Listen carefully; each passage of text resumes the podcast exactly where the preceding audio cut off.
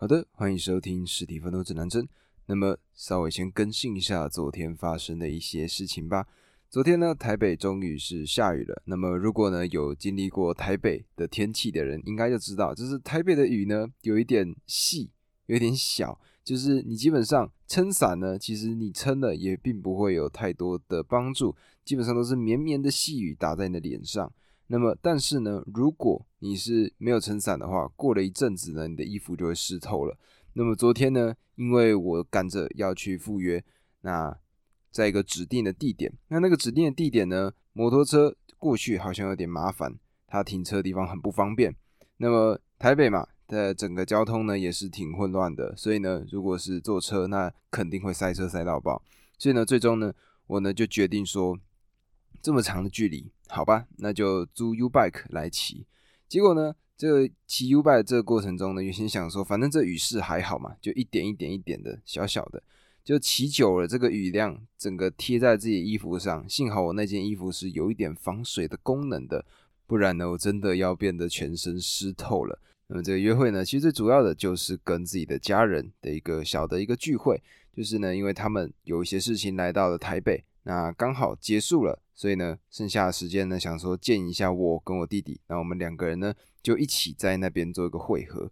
那么在短暂的相处过后呢，因为他们已经在外面待了一整天了，所以其实是挺累人的。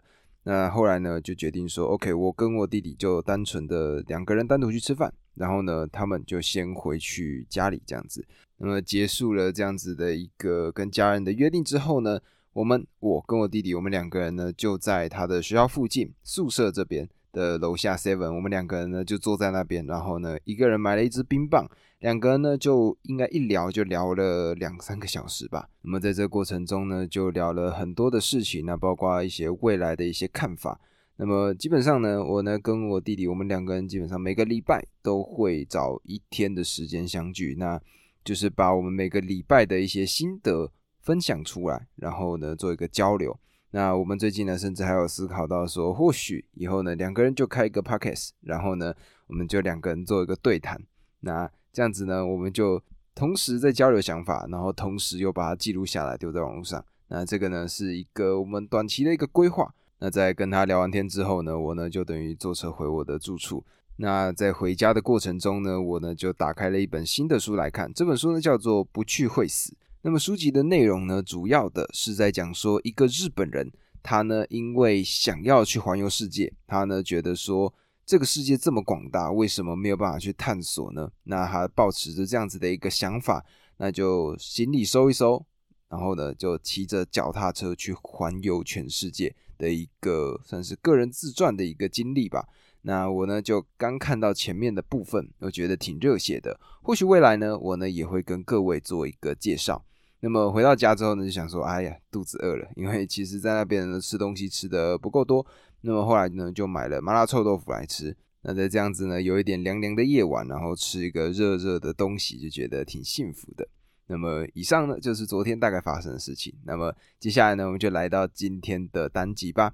昨天呢，我们讲到了什么？昨天我们讲到说，马斯克呢，他的这个 X.com 后来呢，经历了背叛，变成了 PayPal 嘛。然后来 PayPal 呢又卖给了 eBay，他呢就收取了，我记得没记错的话，二点五亿的美金当做他的一个报酬嘛。那接下来呢，他做了什么？接下来是不是他就要往一个全新的产业去发展了呢？各位还记得在第二章的时候吧？马斯克当时在大学毕业的时候，他觉得未来有三个趋势要做，他觉得他一定会做的。第一个叫做网络，第二个叫做再生的能源。第三个叫做太空相关的产业，那么他已经把第一个网络的产业从 Zip2 跟 PayPal 这两个很大间的公司已经完全的赚到一笔了。那么接下来他的下一步是什么呢？首先，当然他一定会想的是，哎，那往再生能源去做好了。但是呢，再生能源其实赚不太到钱，原因也很简单嘛，像其实近几年来都一样，不管是风力发电。太阳能发电或者是水力发电，这些呢要怎么运行，基本上都是靠着政府的补助来赚钱的。所以呢，其实如果呢要搞再生能源的话呢，马斯克呢就觉得说这个好像没有赚头，没有办法。他呢后来就想一想，嗯，那接下来应该就往他的第三个这个选项，也就是太空这个东西来做一个迈进。那么原先呢，PayPal 或者说 Zip2 这两个产业基本上都在帕罗奥图，也就是戏谷这样子的一个地方诞生的嘛。那在戏谷这边，现在呢，自然而然的有，例如说 Facebook、Instagram，或者是 Google，或者是像现在 PayPal 也是，他们都在这样子的一个地方工作。那么这个戏骨呢，最重要的就是这些网际网络相关的产业。那么马斯克呢，就想说，嗯，他呢要准备往下一个地方迈进了，他想要去做太空相关的行业，所以呢，他离开了戏谷，准备前往一个新的地方。这个地方呢，叫做洛杉矶。那么为什么他会选择洛杉矶呢？其实原因有两个。第一个原因呢，是因为洛杉矶它有非常多元的文化，在这边呢有很多不一样的风景。不一样的人，那有很多不一样的人才都会在这个地方汇聚。那举例来说呢，如果有看过洛杉矶的街景，应该就知道它都是平房，然后呢，甚至有些棕榈树，那人呢都很开放、很快乐的那种感觉。那这边呢，自然而然的就会诞生出很多很酷的想法。那么除此之外呢，就是它的气候。这个地方呢，它的气候一年四季都是很温和的，而且基本上不太会下雨，所以呢。这个地方非常的适合航太的产业。那么，像哪些有在这个地方做呢？举例来说，NASA，各位应该知道吧？或者说波音公司，比如说近几年的波音七四七这些公司，它也是在这个地方会设立据点。那么，如果各位呢有看过《捍卫战士独行侠》的话，那这个独行侠这部作品呢，最重要的就是在讲空军他们在飞行或者在战斗中的一些英勇的事迹嘛。那么空军的基地在哪里呢？空军的基地就有一个，就设置在洛杉矶的附近。那么像这样子的一个气候呢，就是一个非常适合航太去发展的一个气候。那马斯克呢，他的下一步就是想要去跟航太或者说太空相关的产业嘛，所以呢，自然的一定会需要相关的人才。他呢，就渐渐的从戏谷慢慢的。移到了 L A，也就是洛杉矶。那么除此之外呢，其实从他的日常习惯也可以渐渐的看得出来，他正在转变。原先呢，他可能会去研究的是更多跟网际网络相关的一些事业体，但是呢，在那一阵子他的聚餐的过程中，PayPal 的那一群人就看着他，他呢基本上每次跟他们在相遇的过程中呢，马斯克都一定会拿着一本苏联的火箭指南。而且这本书呢已经发霉了，但是呢，马斯克呢却拿在手中，然后呢，只要有时间，他就会拿来翻一翻，翻一翻，甚至他呢会跟他的朋友们去做讨论，就说：“哎，火箭他要怎么去做会做得更好？”那当时呢，这些 PayPal 的人呢就渐渐的感觉到，OK，马斯克可能要去做一些不一样的事情了。那么刚刚讲到嘛，洛杉矶呢是一个充满这种航太相关人才的一个地方。所以呢，马斯克呢，他自然而然的就去参加了相关的一些会议。他的第一次接触呢，就是去接触非盈利的火星学会。那这个火星学会呢，里面的成员包括了一些电影的导演，或者呢一些真正的学者，他们呢都在研究要怎么样把一些生命体放上火星。那举例来说呢，他们当中就有一个很有名的计划，这个计划呢叫做生命迁徙计划。那么这个感觉呢，就比较像是。嗯，在我们搬移到火星之前，必须先做的一个行前的测验。他们是怎么做的？他们的做法呢，是打算说要把太空船飞到一个离地球大概只有三分之一重力的一个地方。那么在这边呢，放上一群的老鼠。看这些老鼠呢，在这样子的一个环境、这样子一个重力之下呢，他们会怎么样去做生活？那么为什么是三分之一的重力呢？因为这个三分之一的地球重力，其实就是在火星上面生存的环境的重力。那么可能有些人就会问啊，说，诶，那这样重力对我们的影响是什么？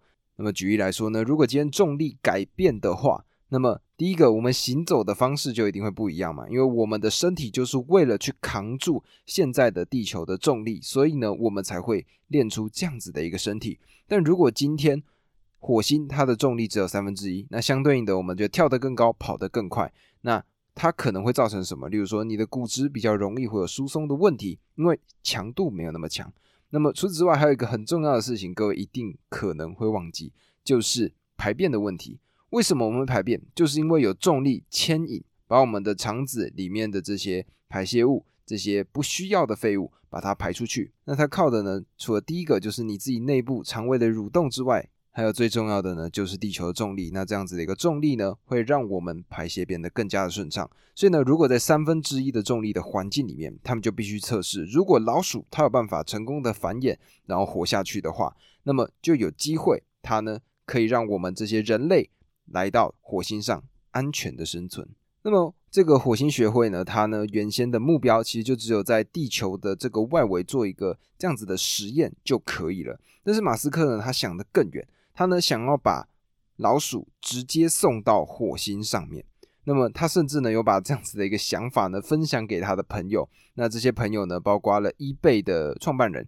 那当时呢 eBay 的这个朋友听到了之后呢，他呢就送给他一块非常大块，然后上面有一颗洞一颗洞的 cheese，然后跟他说呢。这些老鼠一定会需要，所以呢，其实他送这个礼物的概念就是在嘲笑他说：“哎呀，不要空想了，这件事情是不可能成真的。”那么马斯克呢，对于这样子的一件事情，他可以说是已经打定主意了，他就是一定要这么做。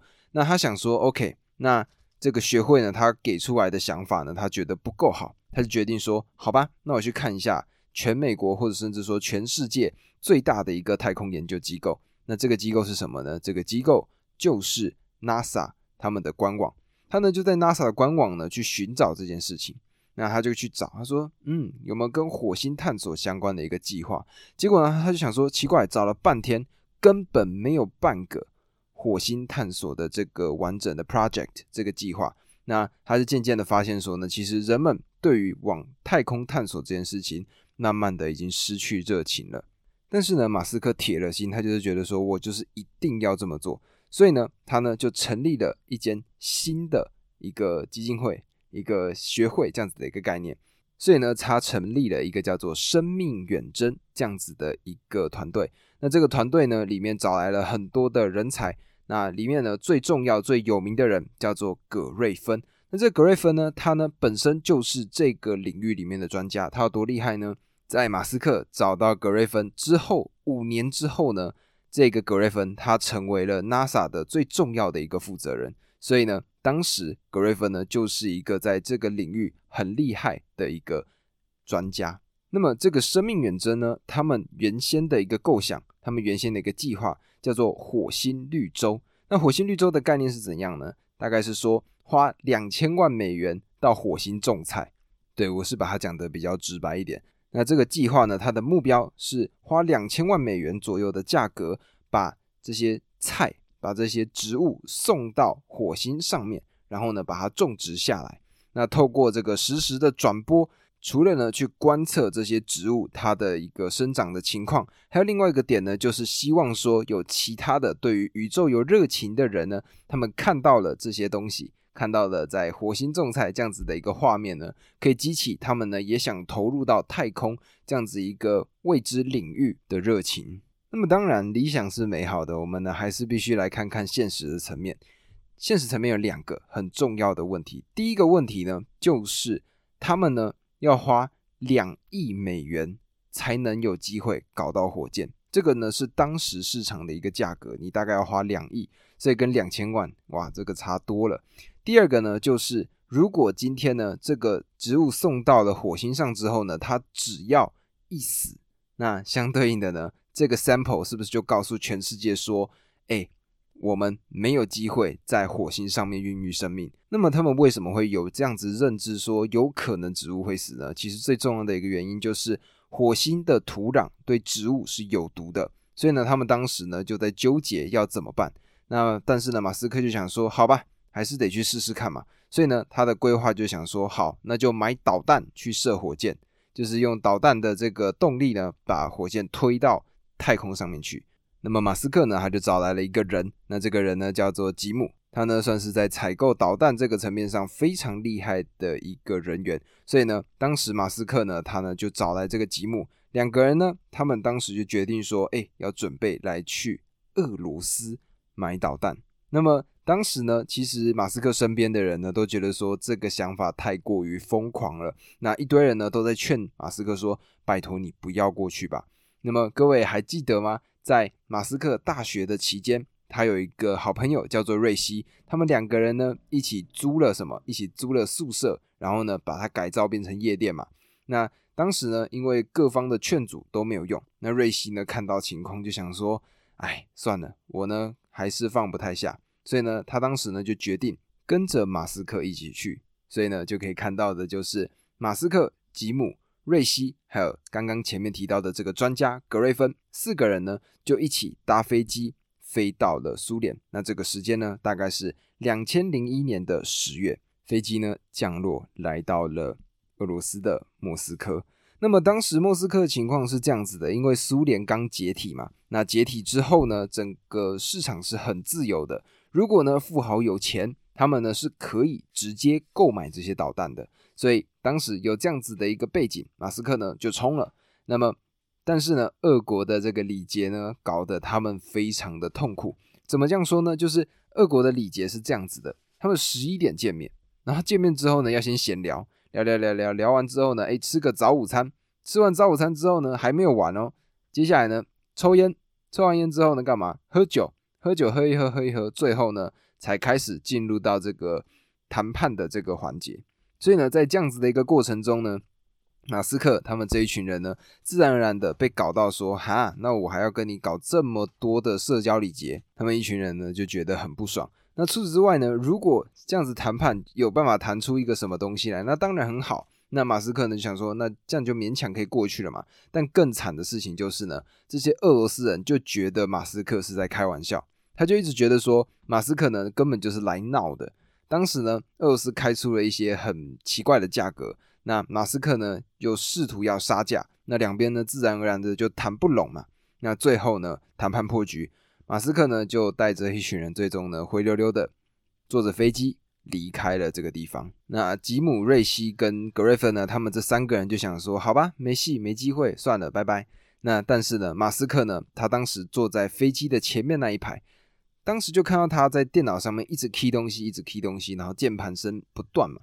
那后来呢，他们想说他在搞什么？结果呢，马斯克呢，他就拿着电脑转身跟所有人讲了这件事情。他说：“我们可以自己造火箭。”那么在这个表格上面呢，你就可以看到每一个火箭的细节里面应该要怎么做，然后它的价格大概是多少。马斯克呢，完完整整的把它标价出来了。那么根据呢，其他三个人的说法是这样子的，也就是当时呢，马斯克其实在临行之前，其实就已经看过很多本书了，都跟这种太空相关的书籍，所以呢，他等于在很短的时间里面，非常大量的把太空的知识全部灌进他的脑中，然后呢，这个就讲到马斯克一个非常重要的思考的体系，叫做第一性原理，他不会去思考说，OK，要做到。火箭这样子的事情，在日常上的标准是什么样子的？他会去思考的事情是：好，我如何用最低、最原始的一个方式让这件事情可行？那么，透过这样子的一个思考模式呢，他就知道怎么样去去无存金，怎么样去砍掉不需要的部分。最终呢，他的这个表格就很明确的显示出来：OK，火箭是可以自己造的。那么，马斯克呢，他就决定说：好吧，那。学会那件事情就算了，接下来呢，他要直接去创办一间公司，这间公司呢就叫做 Space X。那么当时呢，在空军啊，或者说这些航太产业，他们曾经有过这样子的一个理论，他们说呢，如果有一家公司，他们可以降低发射的成本，而且呢，可以有很有规律的、定期的去发射火箭的话，那么这样子的一个产业，航太的产业将会完完全全的改变。而 SpaceX 呢，他们就想要成为这样子的一个存在。那马斯克呢，他找来了一个组装的天才，他的名字呢叫做汤姆。他的能力厉害到哪里呢？他可以完完整整的组装出一台火箭需要的引擎。所以呢，马斯克他找来了原先的格瑞芬，然后这个汤姆，然后呢，接下来就成立了 SpaceX。在二零零二年的六月的时候，他们在洛杉矶正式的成立了。那么马斯克呢？他当时呢就买下了一个两千平的一个空间。那这个空间里面呢，就把他们的办公桌，然后呢，他们要做的整个制造的过程设备全部都送了进去。那么在这个公司里面呢，它的做法其实跟传统的航太业不太一样。最重要的一个点呢，就是他们的研发团队跟制造团队是在一起的。意思就是呢，今天研发团队他想出了一个东西之后呢，可以马上的来到这个制造团队呢去做实践，然后直接去做测试。这样子的一个做法呢，其实是超出当时的时代的。因为呢，原先传统的航太产业呢，是研发的团队呢在一群，然后呢制造的团队呢可能离了十万八千里远。那两边呢就透过可能电话、啊电子邮件啊，各式各样的其他的媒介来去做交流。那这样子的过程呢太慢了，所以马斯克呢他决定说，OK，所有人。都在这个地方互相交流意见，那最快呢就可以产生出他们需要的一个产品。那么 SpaceX 呢，他们的目标呢不是去建造出像是 NASA 这样子这种超级大台的火箭，他们的目标呢是在瞄准低阶的一些卫星市场。什么意思呢？就是举例来说，我们呢讲电话，卫星电话的话，可能会需要就是把这种卫星送到太空上，或者呢像是一些新闻台，他们呢可能会需要收集一些情报，也会把这个卫星丢到太空上。那么这样子的一个做法呢，基本上都会需要的是比较小型、中型的火箭。SpaceX 呢，他们所做的这样子的一个火箭呢，就是瞄准这样子的一个市场。那么他们当时推出了第一台他们的概念型。这个概念型的名字叫做猎鹰一号。那么这个猎鹰一号呢，它的这个价格大概是在六百九十万美金左右的这个价格，而这个价格呢，就是马斯克他自己当时在 Excel 表里面敲出来，最终得出来的一个结论。那么当时呢，就决定 OK 冲吧，就做这件事情。但是呢，从零到完完整整的做出一整台火箭呢，其实是非常非常困难的。举例来说，从一九五七年到一九六六年这样子的一个时间段呢。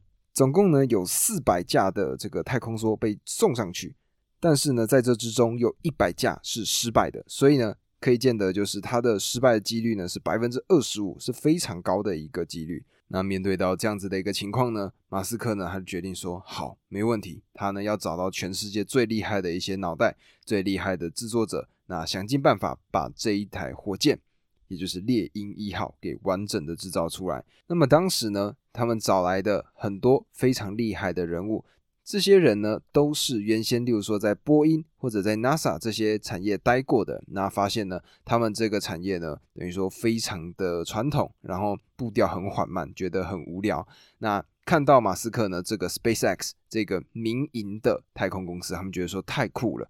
那马斯克呢，用尽了他的方法，成功的把他们说服了进来。那除此之外呢，马斯克呢，他也会打电话到各间的大学里面，那找到相关的产业之后呢，就跟他们说：“哎，你们最厉害的这些学生是谁？”那他呢，就跟这些学生接洽，然后跟他们说：“哎，你们愿不愿意来加入我们 SpaceX？”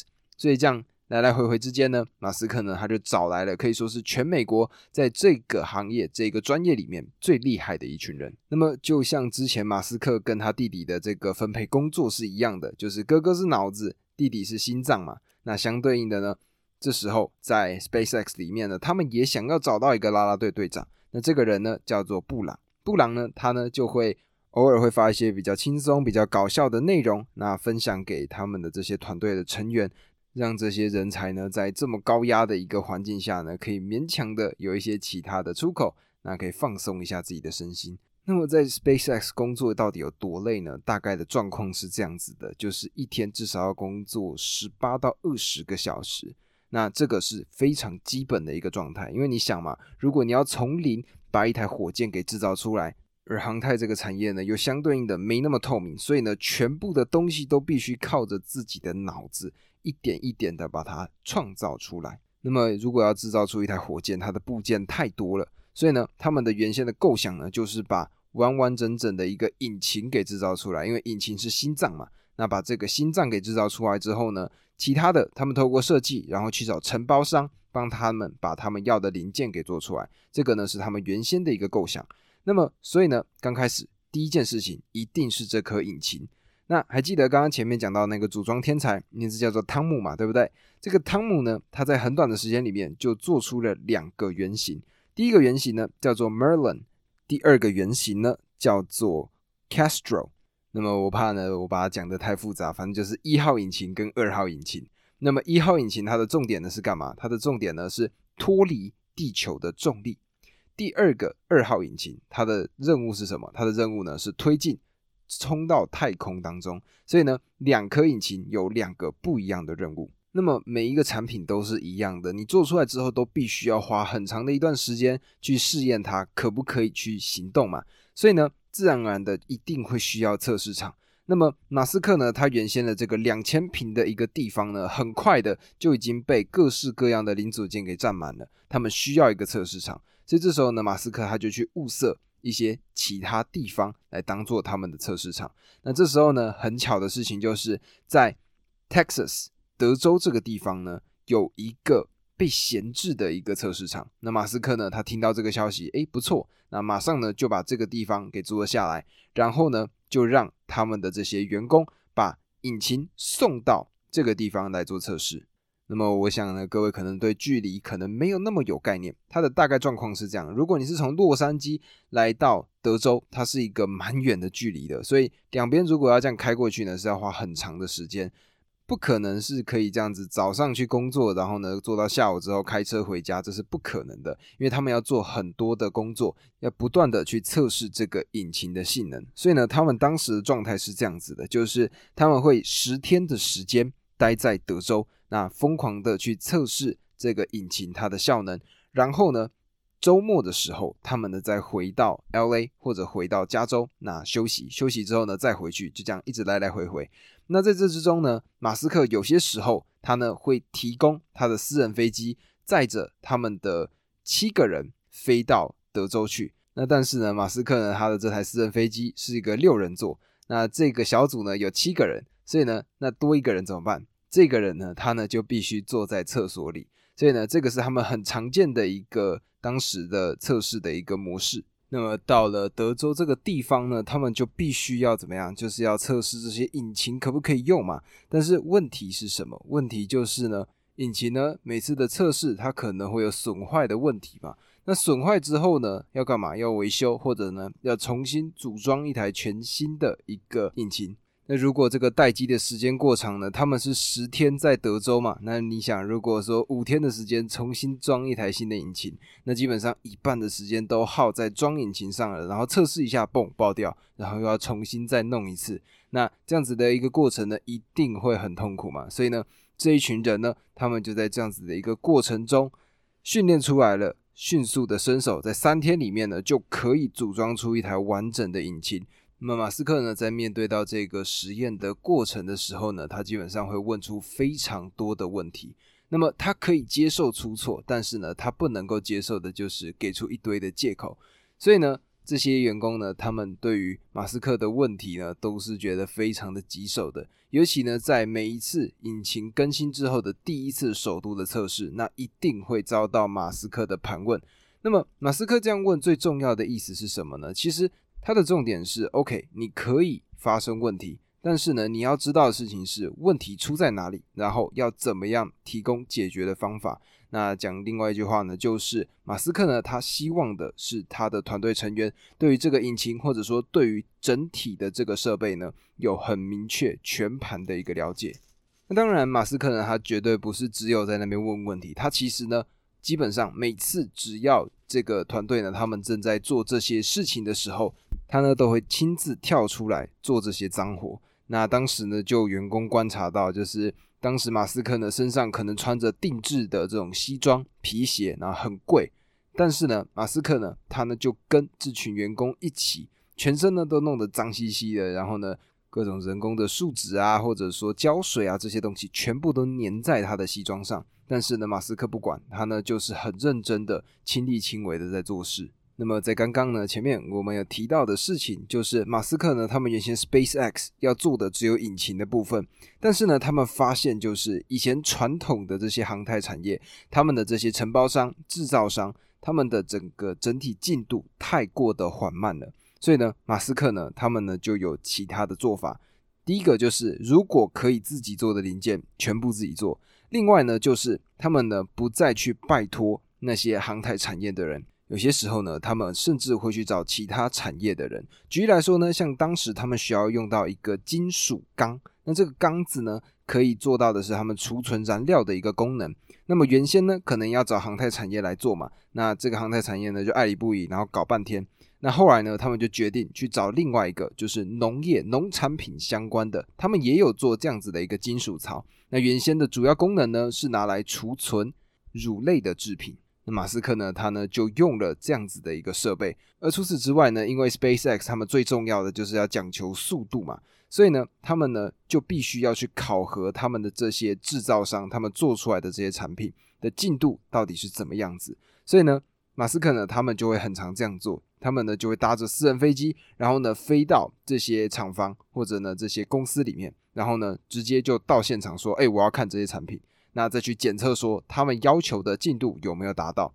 那之前呢就有一个情况，就是他们发现到了之后呢完全没有动工，那马斯克呢就直接取消订单，然后呢要求 SpaceX 自己去制造出这些设备。那么当然在这样子的一个过程中呢，他们也渐渐吸引到一些有可能的潜在的客户。那举例来说呢，当时就有空军在二零零四年成功完成了他们的第一笔的订单。那马斯克呢看到了这样子的一个情况呢，他就决定说他呢要扩大去做宣传。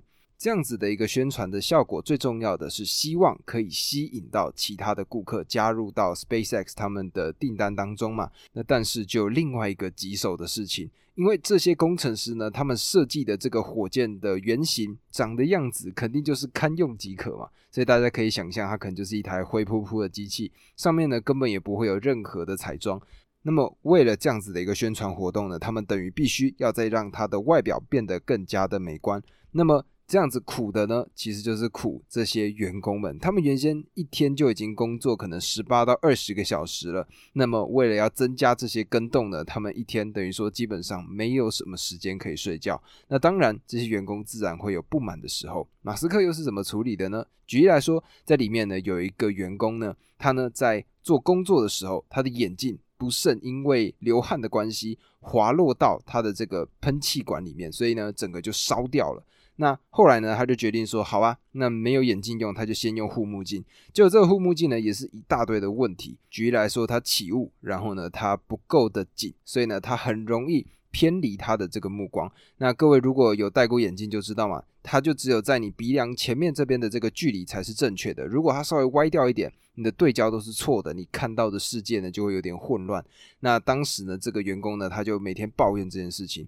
那马斯克呢？他看到这个情况呢，他就直接帮这个员工预约了当地的一间很有名的眼科。那跟他说呢，你呢就去那边，那把你的眼睛的问题处理好。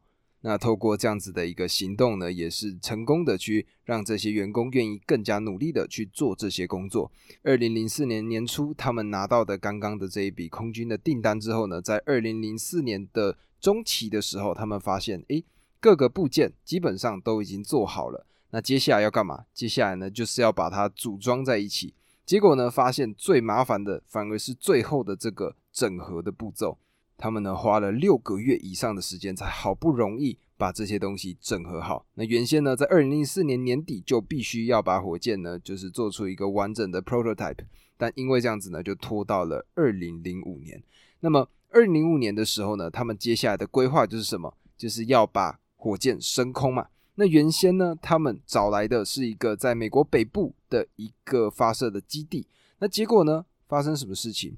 发生的事情就是呢，这些空军的基地呢，不愿意，甚至说对他们非常的冷淡，就是也不想帮他们，那该做的动作也没有做到。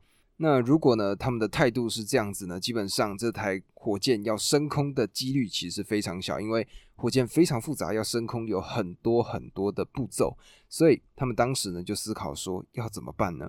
那这时候呢，马斯克他就各式各样的去找机会、找资源。那最终呢，他们找到了一个地方，这个地方呢在太平洋上面是一座小岛，这座小岛呢叫做瓜加岛。那它呢原先是空军他们测试的一些地方。那其实那个地方呢，已经大致上荒废了。但是呢，这个地方是一个很大块的空地，那也不会有人去干扰他们。所以呢，马斯克呢听完之后呢，就决定，OK，全部人迁过去，他们呢就在这个地方去做发射。那刚刚提到了嘛，他们的这个发射的地点呢，基本上已经荒废了。所以呢，前面他们刚搬过去的时候呢，花了很大的心力去把所有的这些杂草啊，或者说一些不需要用到的东西给处理掉。而且呢，因为所有的设备都必须运过去嘛，那有些呢是用飞机载过去的，有些呢是用商业的航班载过去的。那火箭的零件呢，到了那边又不是说放在那边它就会自动起飞了，到那边之后呢，还要花更多的时间，然后把它重新的组装起来。组装起来之后，还要去检查每一个部件它有没有合规则。那基本上一台火箭嘛，各位可以想象它是非常复杂的，里面呢有很多小的细节。那么他们当时呢就找了半天，然后最终所有 checklist 都做好之后呢，接下来在二零零五年的时候，他们呢就准备要来做发射了。那在二零零五年的十一月的时候呢，他们原先填装了这个液态氧，那这个液态氧呢就是火箭升空用的一个燃料。结果呢，他们发现说。这个阀门，也就是关起这个液态氧的阀门呢，没有办法关闭。所以呢，在十一月二十六的时候，这个原先第一次的发射呢，就先暂时的取消。那么到了十二月中旬的时候呢，原先看起来哎好像有机会了，结果呢，又因为大风的问题，再加上他们动力出现了一些状况，所以呢，没有办法做到他们想要的发射。最终呢，时间拖拖拖拖到了二零零六年的三月二十四号。他们的火箭猎鹰一号呢正式升空。那么当时呢，马斯克在这个控制室里面，然后看着这台火箭飞上了天空。那刚开始呢，加速哇上去了。二十五秒之后呢，他们的第一颗引擎直接在空中旋转，最后爆炸，然后呢坠回到地面上。那么这样子的一个事情发生的时候呢，所有人都非常的难过嘛，因为在那样子的一个环境，这个瓜加岛上面，它是一个很热的地方，很潮湿的地方，而且每天都有海风，那天天呢都是黏黏哒哒的这种感觉，那自然而然的，他们一定会希望这个成果是好的，那最终呢，这个成果不怎么好，所有人都很难过。那马斯克呢，他身为一个领导者嘛，所以呢，他呢就在。那一天不久之后，他就发出了一个全新的讯息。那在这个讯息里面，他是这样讲的：他说，或许值得指出的是，那些发射成功的公司过去也同样经历过一连串的失败。那么在这边讲到，他说，一位朋友写信提醒我，飞马座号，也就是其中一台火箭，运载火箭前九次发射只成功了五次；亚利安号五次发射成功三次；擎天神火箭。二十次发射成功九次，联合号二十一次发射成功九次，质子号十八次发射九次成功。所以呢，在亲身体验到到达轨道有多难之后，我对于那些百折不挠制造出今日主流太空发射机具的人们充满敬意。SpaceX 将长期致力于此，无论有什么困难或障碍，我们矢志完成目标。所以呢，在这样子的鼓励完之后呢，他们呢就赶快的投入到了下一次的一个发射过程。那么当然嘛，一定出了问题才会导致爆炸嘛，所以他们就去找原因。最终呢，发现的就是他们的有一个螺帽，因为瓜加岛的这个气候，它有很多的海风嘛，海风呢就会导致有盐巴的产生。那盐巴呢就堆积在他们的螺帽上，最终呢导致整台火箭因为这样子的一个小部件，最终导致爆炸。那么吸取了这个教训之后呢，他们呢的规划就是在接下来的六个月内，赶快的重新再度做出升空这件事情。那么在二零零七年，他们各式各样的赶。二零零七年的三月二十一号这一天呢，他们再次将他们的猎鹰一号升到太空中。那么还记得他们有两节的引擎吗？第一节引擎 Merlin 成功的升空了，啪，来到了半空中。接下来呢，Crystal 第二号的引擎呢，它呢要喷出去推进，把它带到太空里面。那这个推进呢，哇，整体的过程非常的漂亮，真的成功的来到了太空了。所有人呢就相拥在一起，觉得说哇，我们终于成功了，而且只试了两次就做到了，那觉得说太强了，太厉害了。结果呢，不到五分钟的时间，开始出现了一些状况，在火箭呢开始出现了抖动。原先呢只是微幅的一点点的小小的摆动，结果呢接下来呢越来越大越来越大，最终摇晃解体，在空中直接爆炸。那我刚刚原先抱在一起庆祝的流出泪水的人呢就开始难过啦，整体呢又回到了原先的状态，哎，发射呢又失败了。那么面对到这样子的一个情况呢，马斯克呢在面对员工的时候完全没有表现出不开心的情绪，他就说没问题的，我们。可以的，我们一定做得到。但是当时员工不知道的事情就是呢，其实马斯克的钱已经快要烧光了。他呢，当时 PayPal 卖掉之后的一个股份呢，已经让他发射了两次。那接下来呢，基本上只能再多发射最多三到四次这样子的一个机会。接下来就会真真正正的没有钱了。但是马斯克没有在所有人面前讲出来，他呢独自承担了这样子的一个压力。那么当然，SpaceX 呢，他们又投入了下一次的发射的整个设计的过程。而同时，马斯克呢，其实除了这个太空梭以外呢，他还做了另外一件事情。没错，就是我们现在在路上看得到的 Tesla 特斯拉，它呢也在这个时间开始物色全新的一个产业——汽车产业。他呢，准备要去这个产业做出一个全新的改变了。那么下一章呢，将会看到的是他在 Tesla 里面是怎么样做到的。他刚开始找了什么样的人，遇到了什么样的困难？那 SpaceX 后来又发生了什么事情？明天呢，就会跟各位做揭晓。那么如果喜欢这个单集的朋友呢，记得帮我关注，然后分享给你身边的朋友。如果有任何的想法建议，都可以在 Apple Podcast 留下五星好评留给我，然后在我的信箱。各位，如果在说明栏中就可以看到。各位，如果有任何想告诉我的，也欢迎寄信给我。以上，这就是今天单集，我们明天见，拜拜。